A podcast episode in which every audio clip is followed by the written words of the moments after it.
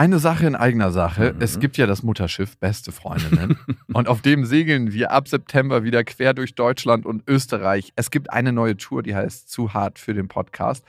Und da kommen so ein paar Inhalte rein, die wirklich zu hart sind für den Podcast. Es gibt sehr viel Interaktion mit euch. Es wird ein Riesenspaß. Es ist immer wahnsinnig lustig, was uns die Leute danach spiegeln. Man hat einfach einen saugeilen Abend.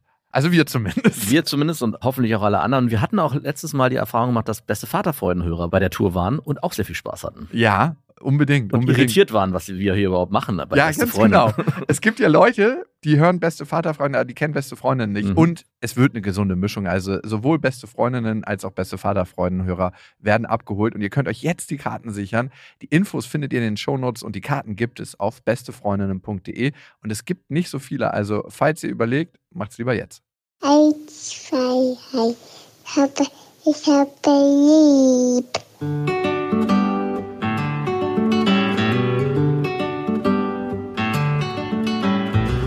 Sind beste Vaterfreuden. Keine bösen Wörter.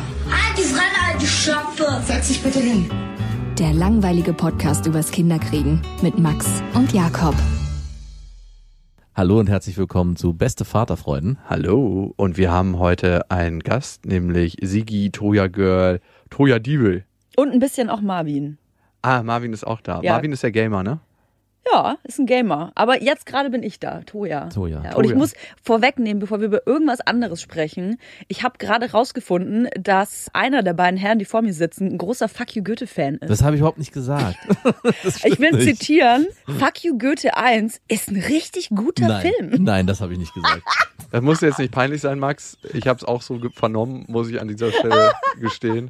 Ich habe gesagt, der war richtig gut. Dafür, für das, der was war er richtig ist. gut. Für das, was er ist. Für deutsche Comedy war er richtig gut. Diese Klammer also, hat er schon gesetzt. Die Verurteilten oder The Green Mile, ja, so das könnt ihr alles in den Koffer packen. Ja. Fuck you, Goethe 1. Weitaus besser. ja, ist auf in deiner Lieblingsfilmkiste drin. Wenn du mal ein Date hast irgendwann wieder, was wollen wir denn gucken? Fuck you, Goethe. Hast du schon gesehen? So fuck you ein richtig you, guter Film. Aber ihr habt ihn nicht gesehen. Nee, also ich darf mir kein Urteil erlauben. Ich habe nur gehört, vom Drehbuch soll er sehr gut sein. Ja. Nein, ohne Witz. Wirklich? Ohne, ohne Witz habe ich vom jetzt, amerikanischen Toja, Drehbuchschreiber gehört, dass er, wie er strukturell aufgebaut ist, richtig gut ist. Ja. Toja, wir gucken den irgendwann mal. Ja, guckt den oh, mal zusammen. Ey, da muss ich richtig, richtig weh, high sein. Und weh, ihr lacht an einer Stelle. Entschuldigt ihr euch beide bei mir, bitte. Ich glaube, ich schaffe das. Also ich, es gibt Themen, da muss ich immer drüber lachen, aber das finden die meisten Leute nicht witzig. Mhm. Die möchte ich jetzt hier nicht nennen. Aber bei Film, also gerade bei deutscher Comedy, muss ich ganz, ganz selten lachen. Ich auch. Aber auch vor allem, weil Fuck You Goethe der einzige Witz dabei ist, dass es ja gefühlt so 24 Teile mittlerweile gibt. Ja, ich habe auch keinen weiteren gesehen. Na gut, schön, so dass gut. wir dieses wichtige Thema auch abgefrühstückt haben. Ganz, ganz wichtig ist ja, du bist bei uns, weil du ja, willst du es selber sagen? Das ist, das ist was Jungfräuliches, das zu sagen, ne? Ja, stimmt eigentlich. Toja hat noch nie drüber gesprochen in einem anderen Podcast. Ja, überhaupt generell noch gar nicht in der Öffentlichkeit. Stimmt. Ich glaube, es wird unsere Markenzeichen, dass die Leute sich hier preisgeben, dass sie schwanger sind. Ja. Ah! Boah, das war jetzt aber so richtig mies. Äh, Einfach so äh, rausgeplätschert. Ich habe gedacht, wir machen das jetzt hier wie bei Arabella Kiesbauer vor der Schattenwand. So. Ja, man kann es sich ja auch eigentlich denken, ne, dass sagen. du nicht ohne Grund hier bist. Na, du könntest auch noch wegen einer anderen Sache da sein, aber das später. Erstmal vorweg. Herzlichen Glückwunsch erstmal, ne? Achso. Sagen wir schon gar An nicht mich mehr. selbst. erstmal vorweg, herzlichen Glückwunsch, klar. Herzlichen ich habe gerade einen Schwangerschaftstest gemacht und habe gedacht, Mensch, wenn ich jetzt das Ergebnis direkt in Händen halte, muss ich direkt zu Max und Jakob gehen. Ja. War das geplant oder ungeplant? War geplant, also ich sagen. Von langer Hand so, dass man sich gedacht hat, ja, jetzt muss das mal nach drei Jahren Beziehung so sein? Wir sind ja nicht mal drei Jahre zusammen. Wie lange seid ihr zusammen? Äh, pff, boah. Mit der Affären, so, so ja, Fade in, Fade out. Weiß ich gar so nicht. Ganz grob. Ganz grob vielleicht ein Jahr, so Ach, eineinhalb Jahre. Immerhin. Vielleicht zwei. Nee, ich weiß Wie der Blick gleich auf mich geht. Ja, aber ich hätte gehofft, du triffst die gleiche Zahl wie er.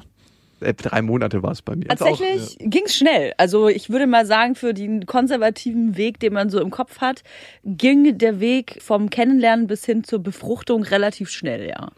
Du hast ja schon wahrscheinlich einige Partner. Warum war es bei ihm so, dass du gesagt hast, du hast Bock auf ein Kind. Oder war es so, dass du letzten Endes in deiner Blüte jetzt bist und langsam mal verwelken? das ist so eine Hausfrauen-Podcast-Folge heute. Das letzte Ei macht sich, die letzte Eizelle macht sich hier gerade auf dem Weg. Ja, ich, wo ich jetzt äh, schon 52 Jahre alt bin, muss mir natürlich langsam Gedanken über. Fuck you Goethe geschaut, so kinderfreundlich und dann gesagt. genau. Nee, wir haben Fuck you Goethe 1 geguckt und dann war klar, wir müssen unbedingt Kinder bekommen. Nee, also ich glaube, dass irgendwie äh, viele schon mal an dem Punkt waren, wenn sie in einer guten Beziehung waren oder jemanden kennengelernt haben, den sie richtig gut fanden, dass dann selbst wenn man vielleicht vorher keinen Gedanken daran verschwendet hatte, Kinder zu bekommen oder äh, zu bekommen wollen, sage ich mal, dass sich das ändern kann. Und so mhm. war das bei mir auch. Also ich konnte mir immer vorstellen, Kinder zu bekommen, aber es war immer in sehr weiter Ferne. Also es war nichts, wo man jetzt aktiv darüber nachgedacht hat. Und als ich aber äh, meinen äh, aktuellen Partner Partner, das klingt wie, wie so, so eine Nachmittagstalkshow. mein aktuellen Partner, mal gucken, wer es nächste Woche Lebensabschnittsgefährten, bitte. Äh, genau, äh, kennengelernt habe, war für mich eigentlich relativ schnell klar, dass das eine Person ist, mit der ich mir das tatsächlich vorstellen kann. Aha. Und es war nicht wirklich geplant, aber ich nehme die Pille schon äh, mega lange nicht mehr, also seit vielen Jahren auch tatsächlich schon nicht mehr aus hormonellen Gründen. Nicht, weil ich die nicht äh, hormonell vertrage, würde ich mal behaupten, sondern weil ich es nicht gut finde. Also mhm. ich für mich selbst. Und tja, wenn man dann aber viel Sex hat, wir hatten wahnsinnig viel Sex, ja? dann ähm, muss man halt äh, auch mal über die Verhütung sprechen, denn sonst kommen halt Babys raus. Und mhm. als wir dann darüber gesprochen haben, ähm, war es halt dann, glaube ich, relativ schnell klar, dass wir mit den Konsequenzen ganz gut leben könnten. Und mhm. bums, jetzt bin ich schwanger. Lass uns doch die Verhütungsmethode Schwangerschaft anwenden. ist genau. auch eine, ne? Genau. Für eine gewisse Zeit. Und äh, tatsächlich ist es ja so, dass äh, ich viele Freunde auch habe im Bekanntenkreis oder allgemein Bekannte habe, die mir erzählt haben, dass wenn sie dann versucht haben, schwanger zu werden, oder sich mit den Gedanken angefreundet hatten, dass das gar nicht geklappt hat sofort. Ja. Also mhm. ich habe auch zehn Jahre die Pille genommen. Also mhm. dass das vielleicht ewig dauert oder du musst äh, super Eizellen haben. Selbst eine sehr fruchtbare Frau kann nicht äh, jeden Monat unbedingt schwanger werden. Du musst werden. sehr fruchtbar sein. Ich bin quasi, ich warte quasi, meine, meine, mein Uterus wartet quasi nur darauf befruchtet zu werden. Und bei uns war es so, dass wir quasi äh, ja ich sag mal, Bums Treffer. So ungefähr. Ach, wirklich so? Ja. Ein Bims, ein Treffer. Ja, so ungefähr. Und ich finde, das eine ist, miteinander zu schlafen und zu wissen, die Möglichkeit besteht, dass man ein Kind bekommt. Das andere ist dann zu erfahren, dass man tatsächlich schwanger ist. Mhm. Und das ist noch vielleicht ein bisschen anderes Gefühl. Wie war es für dich, dann zu erfahren, okay, es hat geklappt? Ja, also was ich nicht geplant hatte. Also ich muss vielleicht dazu sagen, äh, kann ich direkt ansprechen. Äh, ich war quasi zweimal schwanger. Also mhm. ich bin jetzt das zweite Mal schwanger. Das erste Mal äh, war eine Fehlgeburt. Es war aber so nach der, also es klingt immer so hart, finde ich, wenn man das sagt. Es war ein Abgang. Ja. Also ich weiß gar nicht. Ähm, Abgang klingt leider nach klingt, Tanzfläche. Es klingt, noch, es klingt noch schlimmer. Also äh, für, ah, für alle, die jetzt nicht. hier zuhören. Was denn? Na, Abgang und Fehlgeburt. Ich finde Fehlgeburt oder Fehlgeburt, ähm, ich weiß gar nicht, wie man es auf Englisch sagt, äh, Missed Abortion, glaube ich. Mhm. Ähm, es ist auf jeden Fall was, was nicht schön ist generell. Also falls hier Frauen zuhören, denen dasselbe widerfahren ist.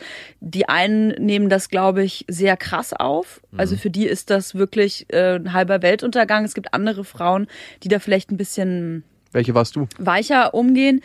Ich will überhaupt nicht abstreiten, dass es ein Schock war.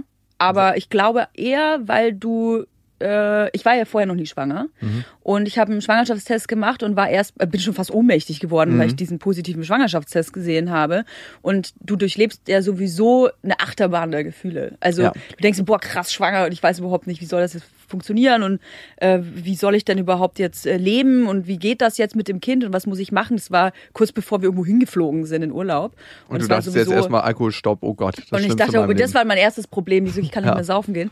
Nee, aber es war sowieso irgendwie krass und wenn du dann irgendwie nach sechs Wochen oder so, was finde ich eine sehr lange Zeit irgendwie ist, sich damit anzufreunden erstmal. Mhm also jeden Tag in diesen sechs Wochen darüber nachzudenken, krass, wir kriegen ein Kind, krass, mhm. wir kriegen ein Kind. Und nach sechs Wochen oder so oder sieben Wochen gehst du dann zum Arzt und der sagt so, mm, ja, sieht eher schlecht aus. Ich weiß gar nicht mehr genau, was er gesagt hat, aber ich glaube, es war irgendwie, ja, sieht nicht gut aus, ich kann keine Herztöne sehen. Ah, irgendwie sowas. Und ähm, ich, also ich war schon geschockt in dem Moment. Ich musste nicht weinen, aber ich glaube, ich war schon ganz schön äh, geschockt, ja. Okay. Aber aus dem Grund, weil, und ich glaube, deswegen spreche ich auch jetzt darüber, mhm. weil es ein Thema ist, über das sehr wenig gesprochen wird mhm. und ähm, vor allem hatte ich das noch nie im Freundeskreis, im Bekanntenkreis als Thema. Mhm. Entweder eine Frau ist schwanger und kriegt das Kind oder halt nicht und sie spricht nicht drüber. Mhm. Das ist ganz oft so. Ich kann es aber auch verstehen, ja, weil absolut. viele Frauen können es gar nicht verarbeiten. Wie alt oder in welchem Monat warst du?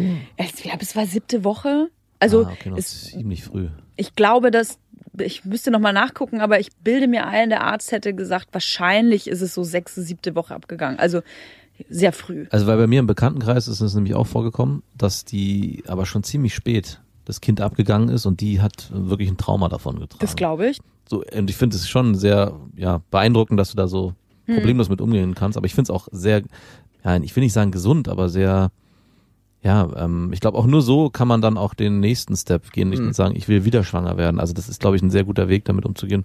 Also mein Respekt hast du auf jeden ja. Fall dafür. Ja, auf jeden Fall finde ich auch krass. Meine Frage ist, in welchem Zustand warst du mental, als das Kind abgegangen ist? Weil für mich war es ein Prozess und ich weiß nicht, wie es für dich als werdende Mutter war. Ich war hin und her gerissen, ob ich mich freuen soll oder nicht so doll freuen soll. Warst du in dem Über den Fakt, dass ich wusste, dass es nicht geklappt hat. Nee, dass es, dass du schwanger bist. Also, Weil es ist ja immer noch so ein Status, dass man sagt, okay, einerseits entsteht hier was Neues, andererseits stirbt dadurch auch ein Teil meines alten Lebens. Hatte ich gar nicht in dem Moment. Also ich war wirklich ähm, erstmal wie betäubt, glaube ich. Einfach weil es eine Situation ist, wenn man noch nie schwanger war als mhm. Frau, mhm. weiß man ja überhaupt nicht, was für Hormone da einen durch, mhm. durch die Birne schießen, wenn man das, ich sag mal, schwarz auf weiß auf dem Test sieht. Ne? Mhm. Und als ich das gesehen habe, es war halt immer so, okay, wir haben jetzt Sex und es kann dann sein, dass ich theoretisch danach schwanger bin. Aber das denke ich mir irgendwie, wenn ich ganz ehrlich bin, schon seit ich 15 Jahre alt bin, weil Wirklich? da hatte ich das erste Mal. Also theoretisch ist es schon geklärt. immer in meinem Kopf drin ja. gewesen. Jetzt unsere nächste gewesen. Wenn man Sex hat, dann kann man schwanger werden. Es ja. war Aber nie äh, in meinem Kopf tatsächlich. Nee, komischerweise nicht so richtig präsent da. Als Mann ist es, glaube ich, anders. Ja, dadurch vielleicht, dass ich eine Frau bin und immer eingebläut wird, wenn du nicht aufpasst, dann bist du schwanger. Und so war es bei mir auch. Und wenn du das halt dann irgendwie äh, 14 Jahre lang so machst mhm. und äh, nicht schwanger wirst, obwohl du Sex hast, dann weißt du ja gar nicht, äh, wie das ist. Mhm. Und wenn es dann aber so ist, dann ist das schon überkrass. Und es war für mich wirklich richtig krass. Und das zweite Mal war es gar nicht mehr so krass. Du hast dich ja dann eigentlich damit auseinandergesetzt und diese wirklich geplante Schwangerschaft war ja beim zweiten Mal, ne? Also ich meine, beim, ersten, beim ersten Mal war es auch schon geplant, weil du mhm. das einschätzen konntest, aber du hattest ja nach dem ersten Mal die Möglichkeit, dass, als es nicht geklappt hat, nochmal ganz frei zu entscheiden, Richtig. machen wir das oder machen wir das nicht. Und deswegen war diese Entscheidung vielleicht nochmal ein bisschen freier, würdest du sagen? Ähm, also ich muss dazu sagen, ich will, also weil ich das vorher noch nicht angemerkt hatte, ich glaube, dass es sehr viele Frauen gibt, tatsächlich auch eine Freundin von mir, die das, äh, ich will nicht sagen Kind, aber quasi äh, das heranwachsende Leben in mhm. ihrem Körper ähm, in der vierten Woche oder fünften Woche verloren hat. Ja. Und die hat tatsächlich ein Jahr lang daran zu knabbern gehabt. Mhm. Also die hat das überhaupt nicht verarbeiten können. Bei mir war es anders, aber ich möchte auch erklären, warum. Ähm, ich bin der Meinung, dass die Natur super ist, so wie sie ist und mhm. dass die Natur sehr viel Kraft hat. So sphärisch das jetzt auch klingt, aber ich glaube, dass gewisse Dinge keine Daseinsberechtigung haben. Und wenn irgendwas nicht gut ist, weil einfach nicht gut angelegt oder nicht äh, fähig zu leben, dann ist es gut, wenn die Natur dafür mhm. sorgt, dass das auch nicht auf die Welt kommt. Mhm. In meinem Fall war das so und das ist einfach Evolution in meinen Augen. Ich weiß gar nicht, müsste hm. jetzt, ich bin kein Biologe und kein, äh, kein ja, Darwin, aber ich glaube, das gehört einfach dazu. Natürliche Selektion. Richtig, es war einfach nicht lebensfähig und ja. dann äh, ist es auch gut, dass das mein Körper äh, geschnallt hat und du vertraust da quasi. Den Vorgang unterbrochen hat. Ich vertraue da. Nichtsdestotrotz ist es schwierig und ich verlange überhaupt nicht, oder was heißt verlangen? Ich darf überhaupt eh nichts verlangen, aber ich erwarte überhaupt nicht von anderen Frauen, dass sie genauso denken müssen. Wie mhm. gesagt, eine Freundin von mir hat äh, ein Jahr lang gebraucht. Ich habe nichtsdestotrotz natürlich erstmal so drei Monate äh, jetzt keinen Bock mehr gehabt, äh, sofort wieder schwanger zu werden. Wie war es denn ich meine, da sind ja immer zwei dran beteiligt mindestens. Mhm. War es für alle Beteiligten so einfach in Für alle vier möglichen Männer meinst du? genau. Gab es vier, die eventuell. Keine Ahnung, wer von denen den Schuss geliefert hat. Ähm, also es war für uns beide nicht einfach, ganz klar. Ich, äh, da müsste man ihn jetzt selber fragen, wie das für ihn war. es war definitiv für beide eine sehr besondere Situation. Mhm. Und ähm, für uns war das, glaube ich, einfach klar, dass wir eine Pause gebraucht haben vom, hey, wir werden jetzt sofort wieder schwanger. Mhm. Und nicht, weil wir trauern mhm. mussten oder so. Da waren, glaube ich, zu wenig Emotionen jetzt in dem, was in meinem Bauch war. Aber einfach, um diese Achterbahnfahrt der Gefühle mal wieder äh, bremsen, auslaufen zu lassen, um dem Ganzen Luft zu geben. Heißt es, ihr habt dann in der Zeit danach verhütet? Oder ja, genau. Also auch ganz bewusst. Also nicht mehr dieses Motto, äh, wenn es passiert, passiert, sondern auch wirklich ganz bewusst gesagt, wir verhüten jetzt mit Kondom zum Beispiel. Voll geil, das kommt mir voll wie so ein Dr. Sommer-Podcast. Ja, ein bisschen ist es vielleicht auch. aber ja, äh, wir haben verhütet, aber einfach, es gibt ja verschiedene Studien auch dazu, wie das ist, wenn man eine Fehlgeburt hatte ob man sofort wieder schwanger werden sollte, ja oder nein. Ja. Es gibt Studien, die besagen, äh, man sollte sofort ja. wieder schwanger werden, weil die Gegebenheiten dann toll sind in deinem Uterus mhm. und alles quasi vorgewärmt ist. du direkt weitermachen kannst. Es gibt aber auch andere Ansichten, so wie die auch meines Frauenarztes, der meinte, äh, ich solle doch zwei Monate mindestens keinen Sex mehr haben Nee, das nicht, aber ruhen lassen. Also verhüten. Man darf das Brot immer wieder reinschieben aus dem Backofen und reinschieben aus dem äh, Wie war es denn das erste Mal Sex zu haben nach der ganzen Sache? Also, ich meine, ihr hattet ja dann wirklich was durchgemacht zusammen. War das komisch oder war das so, yo, back to normal? Also ich würde dir gerne eine super intime, super emotionale Antwort äh, geben wollen, aber ich kann mich da nicht dran erinnern. Also ich glaube, wir haben einfach voll. Nee, ich glaube, wir haben einfach weitergevögelt so. Also es ist ähm, also back to normal es war sehr normal alles, ja. Hast also du dir da nie Gedanken drüber gemacht? Über, über was? Naja, dass ihr gerade irgendwie ein Kind verloren habt, dass ihr dann wieder Sex habt. Durch den Sex ist das Kind entstanden. Hm. Nee, eigentlich nicht. Finde ich aber gut. Also finde ich mega. Also ich glaube aber, auch. weil ich das auch so, auch natürlich ist es ein Schock, aber ich will das jetzt nicht überdramatisieren mhm. in meinem Fall. Ich möchte auch nur für mich sprechen. Aber ich ich, ich empfinde einfach, und deswegen möchte ich da auch so äh, offen drüber sprechen, das sollte was Normales sein. Also mein mhm. Frauenarzt, der hat mich natürlich dann äh, geschockt da sitzen sehen und das tut er wahrscheinlich mhm. mehrmals die Woche bei anderen Frauen auch. Und er meinte zu mir, ihm äh, er kann es immer nicht verstehen, dass er immer derjenige ist, der den Frauen quasi erklären muss, dass ähm, eigentlich fast jede Frau in ihrem Leben mal eine Fehlgeburt hm. erleidet, hm. Die, aber die das gar nicht merkt. Weil Aha. die meisten Frauen, die be befruchtetes Ei in sich haben, die verlieren das halt äh, und es fühlt sich an, wie ich habe halt meine Tage einen Tag ah, zu früh oder zu spät. Ähm, ja. Ich glaube, neben dem Schock, ich habe gerade ein Lebewesen verloren und das wäre ein mögliches Kind von mir gewesen. Ne? Und man hat ja eine Vorstellung, wie das Leben mit einem Kind wird. Das stirbt ja in dem Moment, wo du eine Fehlgeburt hast. Ist es auch bei manchen Frauen, glaube ich, ein Thema, was in mir stimmt nicht, dass ich eine Fehlgeburt hatte. Mhm. Und ich glaube, du gehst damit sehr gesund um, dass du das in eine höhere Gewalt oder in die Gewalt der Natur gibst und sagst, so läuft das nun mal im Leben und beziehst das gar nicht so auf dich selber. Darf man auch nicht, nee. weil es ist ein natürlicher und gesunder Prozess. Also du kannst eigentlich sagen, dein Körper ist gesund, mhm. wenn dein Körper merkt und Alarmsignale sendet, wenn das, was in deinem Körper heranwächst, nicht in Ordnung ist wenn mhm. da irgendwas nicht stimmt. Es kann auch genauso sein, will ich mich jetzt auch gar nicht rausnehmen, dass das durch andere Umstände äh, gestoppt worden ist. Vielleicht, weil ich geflogen bin, weil ich in Urlaub geflogen mhm. bin. Gibt es auch verschiedene Ansichten. Man soll denn in den ersten drei Monaten nicht fliegen. Kann auch sein. Es kann aber auch einfach sein, dass das Ding, sage ich jetzt mal, einfach nicht lebensfähig war. Und da muss man sich nicht selber die Schuld geben, darf man auch gar nicht, sondern es ist ein ganz natürlicher Prozess, den durch sehr, sehr viele Frauen gehen. Mhm. Jetzt bist du ein zweites Mal schwanger geworden. Wie war es da zu erfahren, du bist schwanger? Ja, erstmal war so, hupsi, ist schon wieder so. Wieso bin ich denn schon wieder schwanger? Ich bin super rummeln. Also, äh, das, ja, also wie gesagt, wir haben da ein bisschen aufgepasst und dann halt irgendwie. Irgendwann nicht mehr. Das erste, also wirklich das, wirklich das erste Mal dann wieder nicht aufgepasst und dann bums war ich schon wieder schwanger. Krass. Also, es ging relativ flott. Das ist jetzt schon ein Weilchen her, also ich bin jetzt im siebten Monat. Mhm. Das heißt, ich habe auch schon eine ordentliche Kugel dran. Deswegen äh, wird jetzt, wenn man meinen Instagram-Channel jetzt mal anschaut, dann wird man vielleicht verstehen, warum ich entweder ein Skateboard vorm Bauch habe oder man nur noch äh, irgendwelche Selfies von mir sieht. Kam schon Fragen eigentlich? Nein, aber wieso auch? Also ich habe ja gar keinen Grund geliefert. Ah, okay. Mhm. Ich habe weder zwischen den Zeilen irgendwas lesen können oder sehen nicht. können. Nee, also ich kann auch gar nicht genau begründen, warum ich das jetzt bisher nie besprochen habe, ich, ich sage immer, es hat nichts mit dem zu tun, was ich auf Instagram mache. Mhm.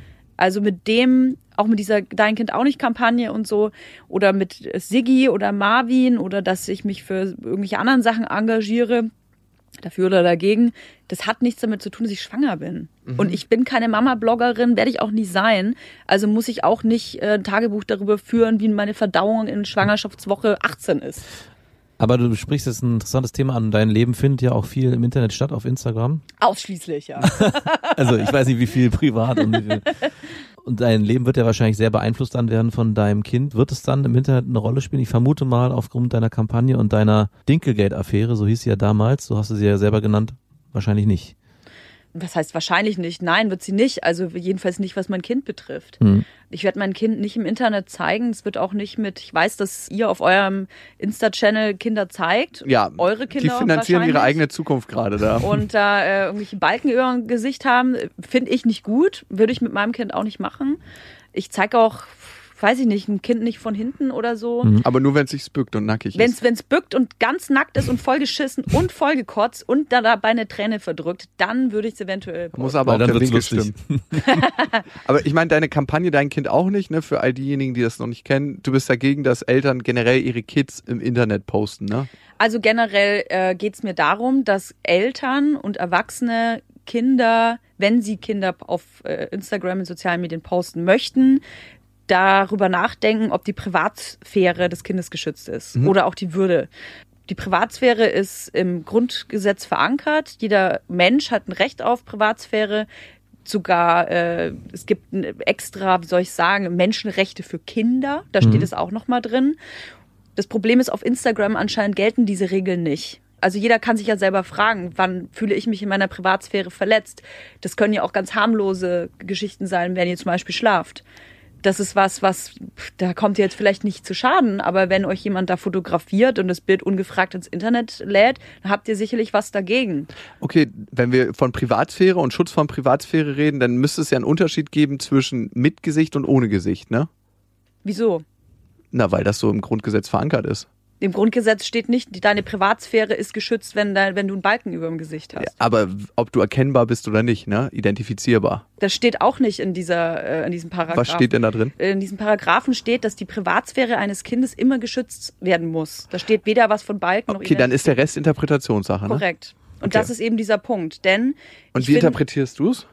Ich bin einfach der Meinung, dass Kinder Schutzbedürftige sind. Und die Eltern immer die Aufgabe haben, immer sicherzustellen, dass das Kind in Sicherheit lebt und die Privatsphäre immer geschützt ist.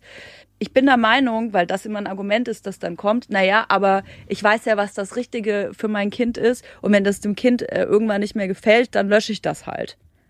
Die Frage ist, warum sage ich, also poste ich was, veröffentliche quasi was und sag dann, naja, wenn es der Person nicht gefällt, dann lösche ich das. Ich poste ja auch nicht ein Bild von dir, ungefragt, und sag mir dann selbst, naja, wenn es dem Jakob nicht gefällt, dann lösche ich das halt. Nein, ich frage dich doch vorher. Ich frage mhm. dich, Jakob, gefällt dir dieses Bild? Wenn du sagst nein, dann poste ich es nicht. Also okay. ich also ihr erst danach. Generell darum, gar nicht posten, auch nicht, wenn das Gesicht nicht zu erkennen ist. Das ist meine Einstellung. Aha. Das ist meine Wie kamst Einstellung. du denn dazu? Weil ich meine, du hattest zu dem Zeitpunkt ja noch keine Kinder, hast dich trotzdem dafür eingesetzt, bist quasi der Robin Hood des Internets für die Kinder geworden. Die Mutter Teresa. Die Mutter Teresa. Ja. Genau, mir fehlen eigentlich so zwei ganz ver verpixelte Gesichter. Also mein Postingbild für dich wäre, du bist wahrscheinlich dann nackig nackig. Nackig. Und zwei Kinder sind an deinen Brüsten, die du rechts und links unter deinen Arm hältst, die sind voll verpixelt, dass man sie nicht erkennt. Ja. Und, und das wäre mein Robin Hood-Bild für dich im Internet. Aber wie kam es denn überhaupt Stillst zu deiner die Kinder Rolle? dabei? Ja, die sind ständig werden sie gestillt. Quasi 24 Stunden. Also äh, zwei Punkte muss ich äh, da anmerken. Das erste ist, ich hasse dieses Argument, du hast keine Kinder. Das war eine Frage. Also ich hab, ja, ja, aber ich, das kommt ja. immer wieder. Also tatsächlich. Du kannst es gar nicht beurteilen. Du ist, hast genau, keine Kinder. ich habe keine Ahnung, weil ich Jetzt schon, ja noch, du bist schwanger. Ich habe ja noch du keine Kinder gehabt. Deswegen ist sie schwanger geworden, um ja, endlich diese Frage zu Nur deswegen. Aber das ist ein Argument, das immer und immer wieder kommt, wo ich mir denke, was hat das damit zu tun, dass ich keine Kinder habe, wenn ich mich äh, für oder gegen Persönlichkeitsrechte so, einsetze? Wie Tierschützer, der keine Tiere hat. Ja, der oder äh, nur, ja. nur weil ich mich für die Rechte von Homosexuellen einsetze, muss ich selber nicht eine Lesbe sein. Ja, die, die Frage kommt eher, wo kommt die Motivation her? Ich glaube, das ist ja, genau, auch wo. Das also, wäre meine Frage. Wa wa warum äh, setzt du dich dafür dafür so stark ein, Ja. wenn du das eigentlich gar nicht deine Lebenswelt so sehr betrifft. Also das ist kein Vorwurf, sondern eher nur die Versteh Frage. ich. Ich, ich glaube, das ist viele was. Ich bin da eher neugierig. Ja. Immer diese Neugierde. Wo kommt das her? Es ist eigentlich ganz klar, für mich sind, über, also ganz überraschenderweise, Kinder eben auch Menschen. Und für mich persönlich war das schon immer extrem wichtig, die Kontrolle darüber zu haben, welche Daten und vor allem welche Bilder von mir im Internet landen und welche nicht. Und für mich hat das schon immer extrem gestört, auch wenn ich jetzt an meine äh, Jugend denke. Ich bin zwar immer noch sehr jung, aber zum Teenageralter wenn Leute von mir Bilder veröffentlicht haben, die ich scheiße fand. Und das kann sein, dass Leute dann gesagt haben, jeder kennt das auch, wenn man Bilder sieht von irgendwelchen Events oder so und man findet sich selber halt hässlich auf dem Bild. Dann sagen die Leute, ach, du siehst doch super aus Ja. und so. Und du sagst, nee, ich, ich finde das aber scheiße, nimm das runter. Und das ist so ein Punkt gewesen, wo ich mir denke, okay, wir gerade in dieser Zeit von Instagram und Selbstdarstellung, wo wir immer wollen, dass wir im perfekten Licht dastehen, immer die Kontrolle darüber haben wollen, was für uns im Internet landet und vor allem wie wir da aussehen. Bei Kindern ist es uns irgendwie dann doch egal.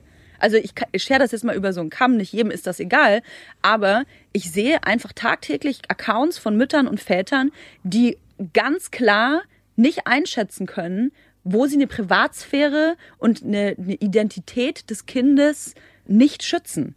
Also du, du würdest da auch nicht differenzieren. Also du würdest dann generell alle unter einem Kamm scheren, egal ob ich jetzt ein Bild poste von meinem Kind, wie es auf Toilette sitzt, kackt und dabei vielleicht noch vollgekotzt ist, oder ob ich darauf achte, dass vielleicht es immer angezogen ist und immer auch das Gesicht unkenntlich gemacht ist. Da würdest Ja. du nicht differenzieren. Da muss man differenzieren, weil also da würdest du schon Da differenzieren. muss man differenzieren, weil natürlich ist es tausendmal schlimmer, als wenn du dein nackte, also wenn du dein nacktes, vollgekotztes Kind postest. Ja.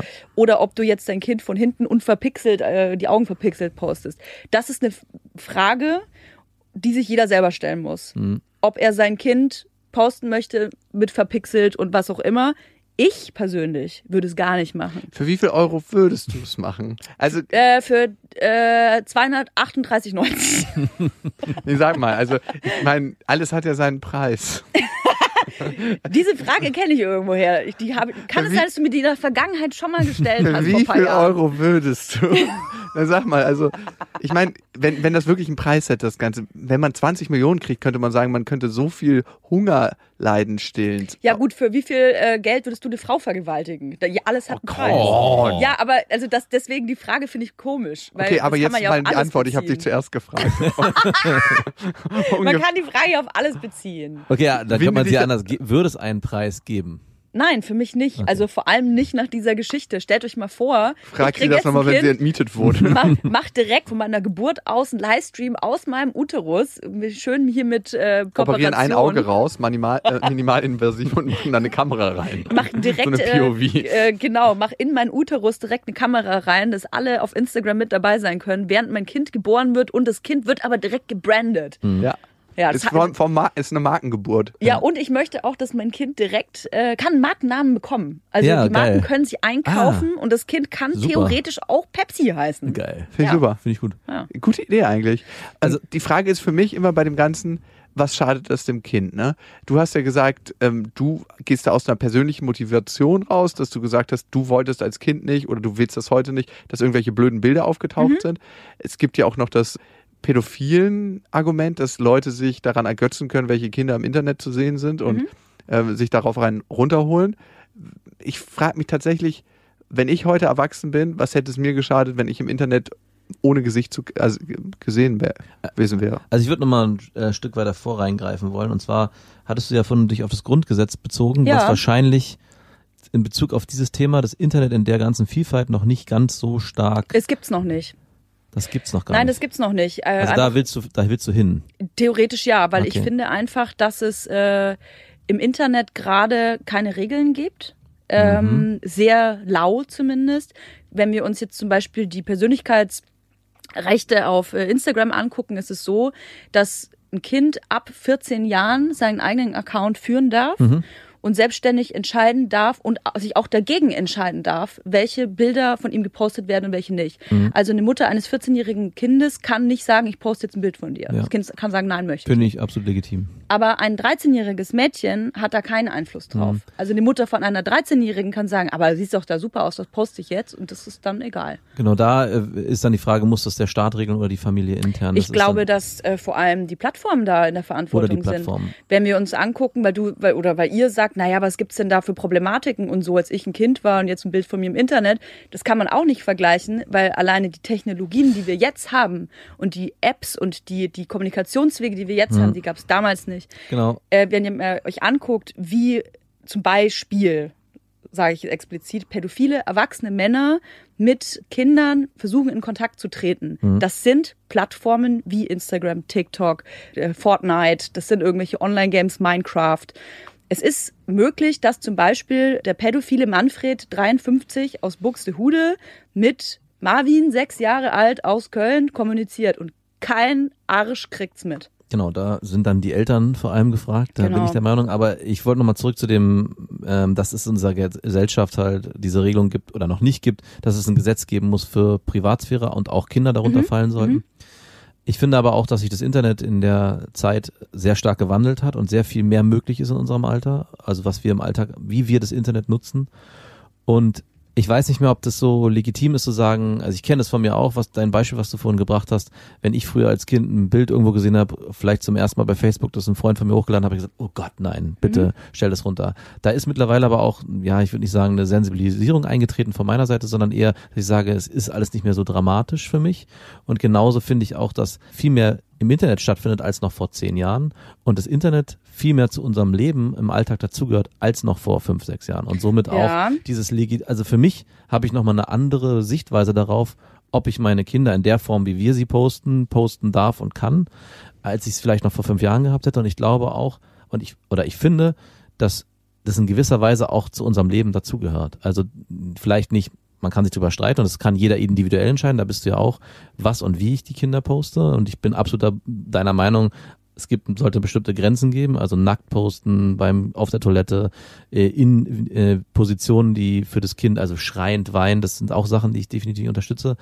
Aber so eine äh, Fotos von Kindern, die ja, die im Leben aktiv teilnehmen, wo, was weil es einfach auch was Schönes ist, da kann jeder für sich entscheiden, poste ich das Kind mit Gesicht oder ohne Gesicht. Richtig, das muss jeder für sich selber entscheiden zum Wohl des Kindes. Deswegen sage ich ja auch, ich möchte nur, dass alle Erwachsenen und, und insbesondere Eltern sich vorher davor fragen, ist die mhm. Privatsphäre meines Kindes geschützt? Ähm, was mir einfach so gegen den Strich geht, ist, dass die meisten Eltern und Erwachsenen absolut überhaupt keine, äh, über keine Medienkompetenz verfügen. Mhm. Das heißt, sie benutzen den ganzen Tag Instagram, sozialen Medien, taggen, wo sie sind, was sie machen, mit wem und das Kind ist immer dabei wissen aber eigentlich überhaupt nicht, was für Daten die da veröffentlichen. Mhm. Und was mich daran so stört, ist, dass gerade wenn ihr zum Beispiel sagt, es sind harmlose Bilder, keine Ahnung, beim Eisessen, beim Schlittschuhlaufen, gehen wir mal davon aus, ihr habt einen Sohn, drei Jahre, vier Jahre alt und der ist vielleicht ein bisschen dicker als andere. Mhm. Ist ja auch nicht schlimm, so. Aber wenn diese Bilder im Internet kursieren und der Junge ist dann vielleicht irgendwann in der Schule und die, wir wissen alle, wie Kinder grausam sein können. Jeder von uns hatte irgendwelche Mobbingopfer in der, in der Klasse, vielleicht äh, selber gemobbt, war selbst Mobbingopfer. Dann sind diese Bilder im Internet, dann sagt man, ah, guck mal, du warst das Dreijährige schon so dick, deswegen bist du heute so fett.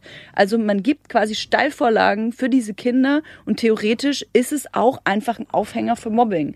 Also ich finde einfach, man darf das nicht immer. Das ist aber ganz ehrlich, also die Argumente sind für mich tatsächlich persönlich ein bisschen weit hergeholt, weil eigentlich beurteilen, wenn wir genau spezifisch auf dieses Argument eingehen, beurteilen die meisten Kinder andere Kinder nach dem Ist-Zustand und nicht nach dem, was finden wir im Internet. So erlebe ich zumindest Kinder.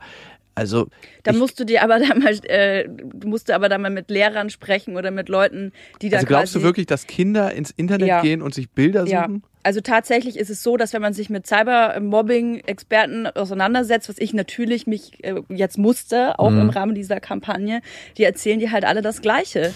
Die sind alle im Netz, da gibt's die WhatsApp-Gruppen, die schicken sich mhm. Bilder, da taucht dann irgendein Bild auf von irgendjemanden, wo er vielleicht paar Jahre jünger war und das kursiert dann. Mhm. Ist denn das, ähm, gibt es denn da eine Statistik, wie viel das betrifft? Also also das Thema Mobbing ist ja nichts Neues. Also nee. auch vor 20 Jahren wurde der kleine Dicke in der Schule von Korrekt. seinen 30 Mitschülern gemobbt. Ja. Wie viel das dazu beiträgt, meinst du? Genau. Also da, dazu gibt es hundertprozentig. Ja, natürlich. Ja. Und genau, das frage ich dich. Und Hab ist es mehr geworden oder weil ich, ich tue mich ein bisschen schwer, das ist wieder das Argument, natürlich kann man immer mit der negativen Brille drauf gucken, es wird äh, was Schlimmes entstehen, die Pädophilen haben mehr Vorlagen, sich darauf einen runterzuholen und dieses Mobbing-Thema wird dann noch drastischer werden. Ich tu mich, also ich würde immer dann an dem Punkt, und da bist du an einem richtigen Punkt, nämlich die Medienkompetenz der Eltern schärfen, weil die sind eigentlich in der Verantwortung, genau. da ein Bewusstsein zu schaffen und auch die Kinder entsprechend dahin zu erziehen und nicht nur einfach zu sagen, hier ist eine App, ach, interessiert mich nicht, was passiert denn da, ist mir egal. Es gab, glaube ich, auch mehrere Skandale, es gab, glaube ich, so ein, so ein Board, ich weiß gar nicht, wie es heißt, wo man genau das machen konnte, nämlich anonym posten, auf welcher Schule ich bin und dann ein bestimmtes Kind ja mit einem Foto oder auch mit einem Satz, der und der hat das gemacht. Und das haben dann alle aus der Klasse gesehen, haben alle dazu kommentiert, aber alle anonym, alle wussten, wer gemeint ist, nur keiner musste sich äußern. Das Board wurde, glaube ich, auch gesperrt vom Staat, ich bin mir nicht ganz sicher. Und das sind Sachen, wo natürlich irgendjemand ein Regularium vorschieben muss. Und in erster Linie natürlich eigentlich immer die Eltern, die müssen bewusst damit umgehen. Ja. Genauso wie wenn wir in der Kita unsere Kinder erleben, dass ein Kind, was immer in die Windeln scheißt, obwohl es schon fast vier ist, von den anderen Kindern gesagt, das stinkt, wir wollen nicht mit dem spielen. Ja, gibt's ja. Und an, ja. Und, an, und an Fasching, alle waren verkleidet als weiß ich was, Prinzessin etc. Und dieses Kind hatte ohne, ohne Scheiß, also war, ist als Frosch geganung, hatte grüne Klamotten an oh. und noch einen Pappteller, auf dem zwei Augen oh. ausgeschnitten waren. Das, das ist meine Leidensgeschichte. Oh. Und, das, und da ist es genauso auch unsere Aufgabe mit unseren Kindern, dann jetzt schon daran zu arbeiten, dass es halt nicht geht, ne? dass man da. Es sind ja Aber trotzdem wird es passieren, ja. Und ich weiß nicht, ob das Internet da immer der Buhmann sein kann. Natürlich muss man einen geschärften Blick drauf haben auf bestimmte Apps, bestimmte ja bestimmte Sicherheiten oder wie die wie das damit umgegangen wird. Aber so generell so Tabu zu schreien, ich habe mich bei deiner Dinkel-Gate-Affäre habe ich mir das viel angeguckt und war auch in so einem inneren Zwiespalt, weil ich selber nicht wusste, was mache ich, weil wir gerade da auch mit dieser Vaterfreuden Instagram-Geschichte angefangen haben und auch da noch nicht klar waren, wie zeigen wir unsere Kinder, in mhm. welcher Form soll das passieren. Ich meine, ihr zeigt euch ja selber auch nicht, ne? Genau. Und das Aber war das Kinder auch nicht. Das war, das war für mich halt nur ein bisschen. Ja, das war für mich das Hauptargument. Also das, Perver das ganz perverse wäre gewesen aus meiner Sicht. Wir zeigen unsere Kinder, aber uns zeigen wir nicht. Ja, das geht gar nicht. Ich finde es tatsächlich krass schön, bei manchen Künstlern, die ich sehe, die super natürlich damit umgehen und ihre Kinder im Internet zeigen in total schönen Momenten und das zelebrieren mit der Welt, weil es für mich ein positiver Verstärker ist. Wenn du mit deinem Kind in einem glücklichen Moment bist und das abbildest, das sind nicht für mich die gestellten glücklichen Momente, mhm. die ihr Kind den ganzen Tag mit dem Handy verfolgen, sondern das sind so wenige Augenblicke, die eingefangen werden und wo du richtig spürst, dass der gerade einen glücklichen Moment mit seinem Kind hat und das finde ich total cool, das zu zelebrieren. Und also mich beflügelt so ein Bild eher, wenn, wenn ich das sehe. Und zu sagen, das pädophilen Argument, das kann ich auch kann ich gut hören. Sagt ein spiritueller Kumpel von mir mal. Ja, das ist auf der einen Seite richtig, aber uns deswegen zu verstecken, weil irgendwelche Pädophilen im Internet unterwegs sind, das ist nicht meine Art. Es das ist, ist so wie nicht Argument. Das ne? ist nicht, das ist für mich so wie nicht mehr auf die Straße zu gehen, weil irgendwann Terroranschläge passieren könnten oder dass ich nicht mehr auf den Breitscheidplatz in Berlin gehe, weil es da mal einen Terroranschlag gab. Also, ja, das pädophilen Argument, wie du es ja gerade genannt hast, es ist ja eins von vielen. Ich sage ja nicht, postet eure Kinder nicht, weil sich sonst einer äh, einen drauf wichst so. Das ist gibt's. Ähm, einer von 100 Männern ist pädophil oder hat pädophile Neigungen. Ähm, ich habe letzte Woche erst mit einem Arzt gesprochen aus der Charité, aus der Abteilung, der sich mhm. mit Pädophilen beschäftigt. Und der sagt, äh, 70 Prozent von seinen Patienten, weil ich gesagt habe, was gucken die sich denn eigentlich an? Was mhm. sind das so für, für Daten? Äh, 70 Prozent von seinen Patienten, die gucken sich keine Kinderpornos an oder irgendwelche nee. äh, Hardcore-Gewaltszenen mit Kindern. Nein, das sind irgendwelche total süßen äh, Bilder aus Instagram. Genau. Also sozialen Medien. Und ich sage nur, ich persönlich möchte einfach nicht das Risiko eingehen, dass irgendwo jemand sitzt, und auch wenn es nur einer ist, sich auf das Bild meines Kindes einen runterholt. Okay. Ich möchte es nicht. Okay, ganz provokativ gefragt und das ist nicht meine Meinung. Was würde es deinem Kind schaden? Was es meinem Kind schaden sollte? Ja. Ich also die Frage ist doch einfach, möchtest du deinem, deinem Kind dieser Gefahr aussetzen? Nein, aber was? Weiß ich nicht, Jakob. Es gibt mögliche Gefahren. Es gibt welche, welche sind das? Es gibt theoretisch die Gefahr, dass äh, dieses Bild auf möglichen anderen Servern landet, gescreenshottet wird, auf Servern landet, die absolut in den sexuellen Kontext gestellt werden. Äh, diese Bilder dann Vorlage für massenhaft weitere Personen sind, die Neigungen haben, die vielleicht nicht nur vom Computer ausgelebt werden, sondern auch in der Realität, die durch solche Bilder getriggert werden. Es bedeutet nicht, dass dies, mein Kind dann in der Realität physisch äh, angegriffen wird. Das muss es nicht heißen. Mhm. Das ist für mich die letzte schwere Konsequenz. Also, was ich sehe, die Gefahr, also ich sehe eine ganz konkrete Gefahr, gerade wenn wir auf Pädophilie kommen, dass derjenige, der dieses Bild im Internet konsumiert, sich dazu aufgerufen fühlt, das in der Realität zu erleben. Und diesen Zusammenhang gibt es ja, wenn du in einer bestimmten Weise deine pädophilen Neigung auslebst und nicht in Therapie gehst, dann ist die Gefahr höher, dass du übergriffig wirst in mhm. der Realität.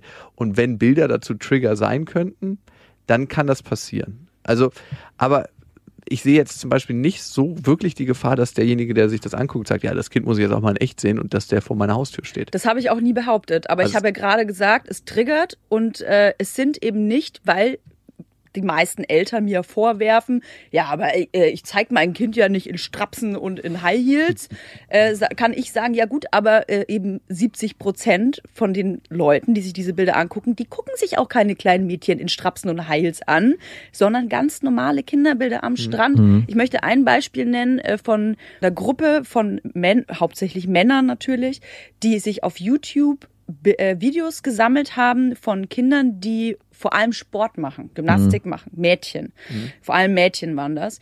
Die haben dann, äh, die haben dann Spagat gemacht und irgendwie sind rumgehupft und so. Und in dem Moment, wo das Mädchen zum Beispiel einen Spagat gemacht hat, haben die auf Stopp gedrückt, das gescreenshottet und gesammelt.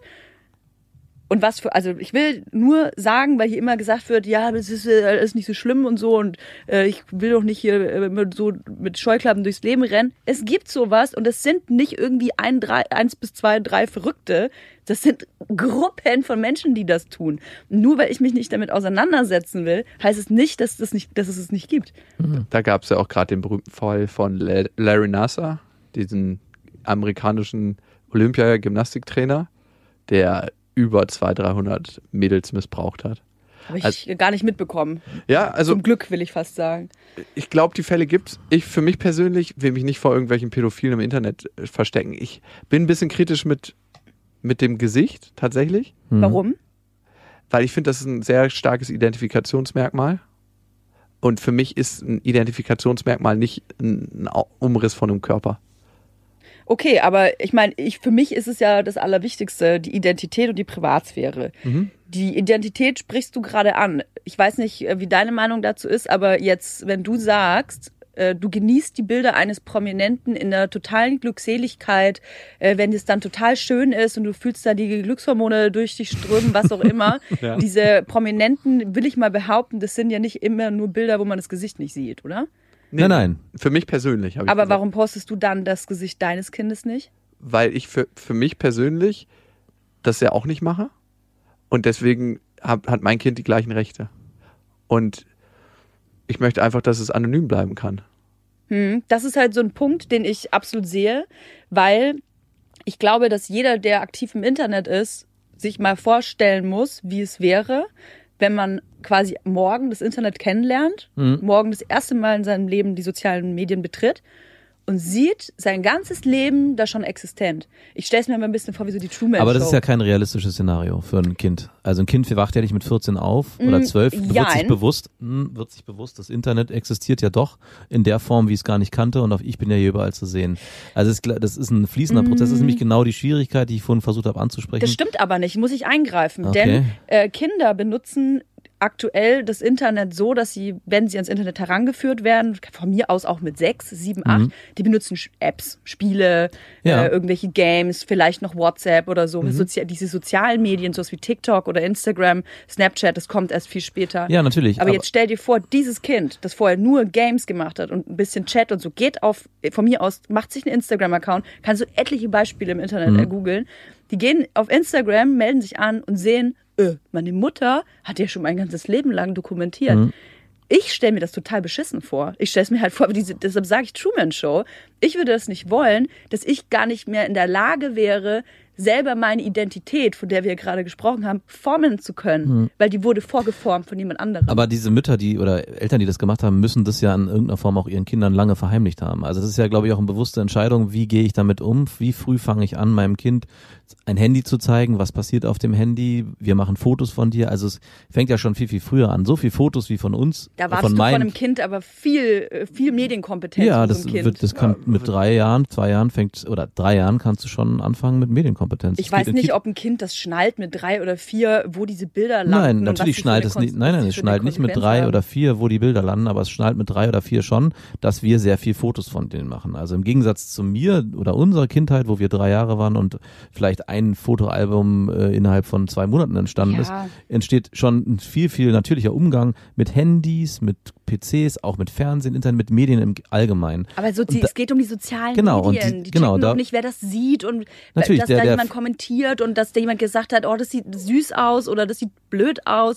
Das schnallen die Aber es gibt, aber es genauso gibt es im Gegenzug keinen äh, keinen ad hoc Schnitt und ab jetzt kapiert es das Kind. Das wird auch nicht passieren. Auch, das ist ein fließender Übergang. Das erlebe ich das bei meiner Tochter. Das ist ein fließender Übergang, aber ich finde es auch jetzt so, kann man es jetzt nicht sagen, dass das Kind mit drei oder vier schon so rangeführt Natürlich. wird, dass es genau weiß, was die Nein, sozialen das habe ich auch nicht gesagt. Da verdrehst du mir die Worte im Mund. Ja. Mit drei Jahren habe ich gesagt, fängt es an, dass man mit dem Kind schon verständlich machen kann, guck mal, was ist ein Handy, was passiert hier ja. drauf? Und genauso kannst du mit vier wieder mehr erklären, fünf, sechs und irgendwann bist du bei zwölf und es wird nicht so sein, dass mit zwölf auf einmal ein Kind sagt, was ist denn TikTok? Mama hat mich bei TikTok hochgeladen. Wenn das so ist, hat die Mutter, und das ist dann meine, meine Unterstellung, das dem Kind wirklich verheimlicht bis zu dem Alter und dann gesagt, guck mal hier, ich habe dich übrigens die letzten sechs Jahre hochgeladen. Und da sind wir wieder bei Mutter-Kind-Beziehung. und das besprechen wir im nächsten Podcast. Und da bin ich schon der Meinung, dass äh, dann es eher die Eltern sind, die in allen Phasen des Lebens des Kindes gefragt sind, so früh wie möglich wirklich Medienkompetenz zu erziehen. Ja. Das ist richtig. Und, und da finde ich, besprichst du einen wichtigen Punkt an, Max. Für mich ist es eher, wie bin ich in Beziehung mit meinem Kind und mhm. wie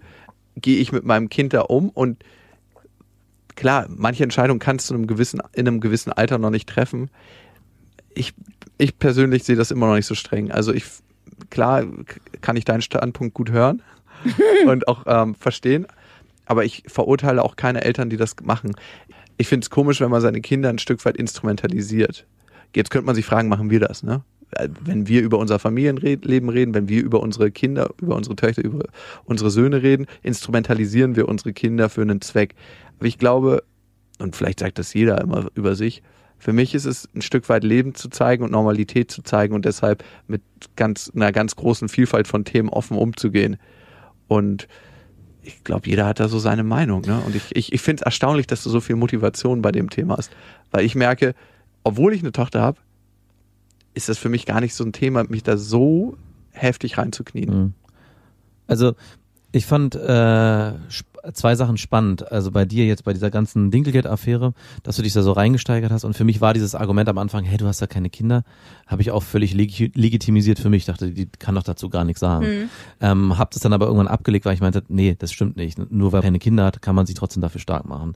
Aber was mir in diesem ganzen Prozess doch gekommen ist, ich habe ja auch da nochmal viel aktiver drauf geguckt, wie fotografieren wir unsere Kinder und wie präsentieren wir die. Zu der Zeit haben wir sie nur von hinten fotografiert, mhm. irgendwann später mit Balken vor den Augen. Und wir haben, dadurch, dass ich das immer wieder auch mit meiner Freundin thematisiert habe, dann für uns auch die Entscheidung getroffen, ich meine, die kann sich nochmal ändern, dass wir unsere Kinder definitiv nicht mehr zeigen werden. Also es wird dabei bleiben, dass Balken vor, dem Augen, vor den Augen bleiben und maximal von hinten, weil wir genau diesen einen Aspekt ähm, weiterhin als privat halten wollen, weil sich in dem Gesicht so viel Emotion und Ausdruck präsentiert, was ich dem Kind dann auch oder meinem Kind einfach auch lassen will. Das Find soll anonym bleiben. Das ist meine Entscheidung dazu. Aber, und das ist nochmal eine andere Sache, die ich für mich auch erkannt habe, genau dieses, was äh, Jakob von beschrieben hat, dieses zu sehen, dass andere zum Beispiel, die ihre Kinder komplett zeigen, was ich auch sehr, sehr schön finde, das löst bei mir auch oft eine sehr starke emo positive Emotion aus, wenn es nicht abgewertet, also nicht abwertende Bilder sind, sondern wirklich schöne Bilder. Und ich glaube, dieses Gefühl kann man wirklich erst so richtig nachvollziehen, wenn man auch selber Kinder hat.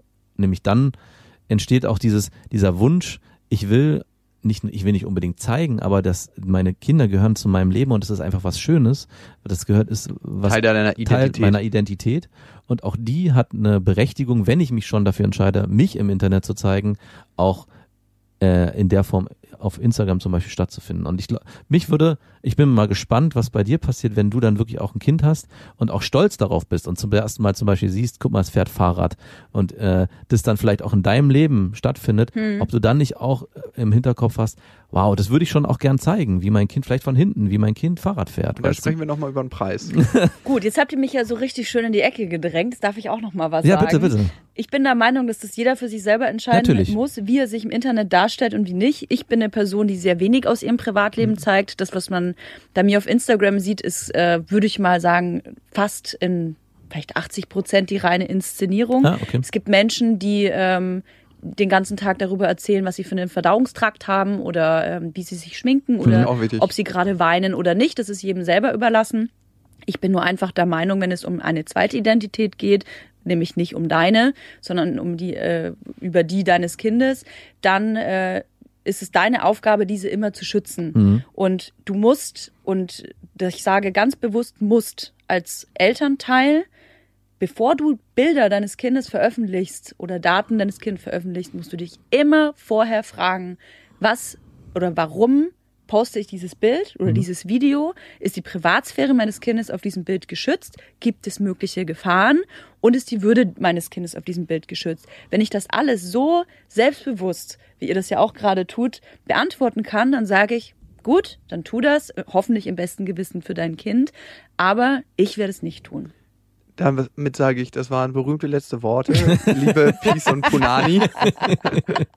Warum bist du eigentlich nicht Politikerin geworden? Auch wie du die Lücken schließt in der Moderation. Das gefällt mir sehr gut. Da kann man immer ganz schwer einhaken. Ich äh, ich, glaube, ich habe das irgendwo mal äh, beim Radio gelernt, aber das, da kann ich mich nicht mehr dran erinnern an diese Zeit. Das ist sehr, sehr schön. Hat Spaß gemacht. Wo kann man das live erleben, wenn man jetzt sich schon ein bisschen erhitzt hat bei dieser, Dokum bei dieser Diskussion? Das kann man ja irgendwann auch live erleben, ne? Ja, wir werden nämlich einen Panel abhalten in Berlin im SO36 am 4. Juni. Äh, nicht nur ich alleine werde auf der Bühne sein, sondern auch ein Cyberkriminologe, der Thomas Gabriel Rüdiger. Dann eine Medienanwältin, deren Name ich jetzt natürlich vergessen habe, was total professionell wirkt. Dann habe ich äh, im Angebot den Wilson Gonzales Ochsenknecht, der mhm. ja selbst schon seit Kindertagen in der Öffentlichkeit steht. Mhm. Auch äh, bewusst äh, steht. Der wird da seinen Teil dazu beitragen, ist ja auch Gesicht der Kampagne. Außerdem werden wir einen ähm, Arzt haben auf der Bühne aus der Charité, der mit pädophilen Menschen zusammenarbeitet. Mhm. Und äh, ganz interessant, und ich freue mich sehr über die, diese Frau ist eine Mama-Bloggerin, die ihre Kinder selbst zeigt. Wow. Oh, die stellt auch, sich dem. Äh, Kooperationen Toll. macht mit Aha. ihren Kindern. Ich möchte darauf hinweisen, dass es keine Frau ist, die ihre Kinder kotzend und vollgekackt auf dem Klo zeigt. Mhm. So jemand möchte ich keine Bühne geben. Aber äh, sie bekommt quasi die Bühne mal zu erklären, warum sie das macht und warum sie das auch richtig findet, weil sonst wäre es ja langweilig, wenn ich da. Das wäre keine Diskussion. das wäre keine Diskussion und dann würde ich mich da selbst beweihräuchern. Das äh, tue ich ja eh schon den ganzen Tag. In Berlin im SO36, ne? Karten, überall, wo es Karten gibt. Und genau, bei Eventbrite kann man äh, Karten kaufen und natürlich wird das gespendet an Innocence in Danger. Das ist eine, äh, ein Verein, der sich äh, gegen die Verbreitung von äh, Kinderpornografie im Internet einsetzt und allgemein auch gegen Kindesmissbrauch vor allem ausgelöst durch solche Bilder im Internet und deswegen Auf freue Instagram. ich mich auf generell im okay. Internet. Deswegen freue ich mich sehr, dass die dabei sind. Schön, und ich würde mich natürlich freuen über jeden, der kommt. Schön, dass du da warst. Ja, vielen Dank. Danke ja. für deine Zeit. Danke für die Einladung. Klar. Sehr gern. Und ihr wisst ja, es gibt kein richtig oder falsch. Erziehung ist einfach anders. Macht's gut. Tschüss. Das waren Beste Vaterfreuden mit Max und Jakob. Jetzt auf iTunes, Spotify, Deezer und YouTube. Der 7-One-Audio-Podcast-Tipp. Hallo, ich bin Lynn. Und ich bin Leo. Ihr kennt uns vielleicht schon vom True Crime Podcast Mord auf Ex. Eigentlich sprechen wir da ja jede Woche über Verbrechen. Mhm. Aber da gibt es ja noch ein anderes Thema, das die Menschen und uns schon immer fasziniert hat. Die Liebe. Krasse Geschichten, die wirklich passiert sind. Bonnie und Clyde zum Beispiel. Cleopatra und Caesar. Oder Diana und Charles. Oder halt Camilla. Liebe gibt's bei True Love aber auch nicht nur im klassischen Sinne. Es geht auch um Familie, um die Liebe zum Beruf oder sich selbst oder Freundschaft. Am besten sind ja auch eh die Filme, wo dann am Ende steht, nach einer wahren Begebenheit. Mhm. Das sind so Geschichten, die kannst du dir eigentlich gar nicht ausdenken. Ja. Und das gibt's jetzt eben als Podcast. Und das Ganze heißt True Love. Ja, der Name sagt es eigentlich schon. Aus True Crime wird True Love. Krasse Geschichten, Plot-Twists und verrückte Protagonisten. Es ist also in anderen Worten ein Podcast für alle, die True Crime hassen, aber auch für alle, die True Crime lieben. Macht euch bereit für ein neues Podcast-Genre, True Love. Oh, ich kann es gar nicht abwarten, euch die Geschichte zu erzählen von zum Beispiel dem Jungen, der nach seiner Mutter gesucht hat. Jahrelang, auch wenn ich wahrscheinlich dabei heulen werde. Oder die Geschichte von Sissy. Also der Film ist nichts dagegen. Ab dem 20. Oktober, überall wo es Podcasts gibt, True Love. Echte Geschichten, wahre Liebe. Voller Werbespruch, oder? Ja, aber es ist ja auch schön. Der Podcast macht ja glücklich. Ja, deswegen jetzt am besten direkt abonnieren.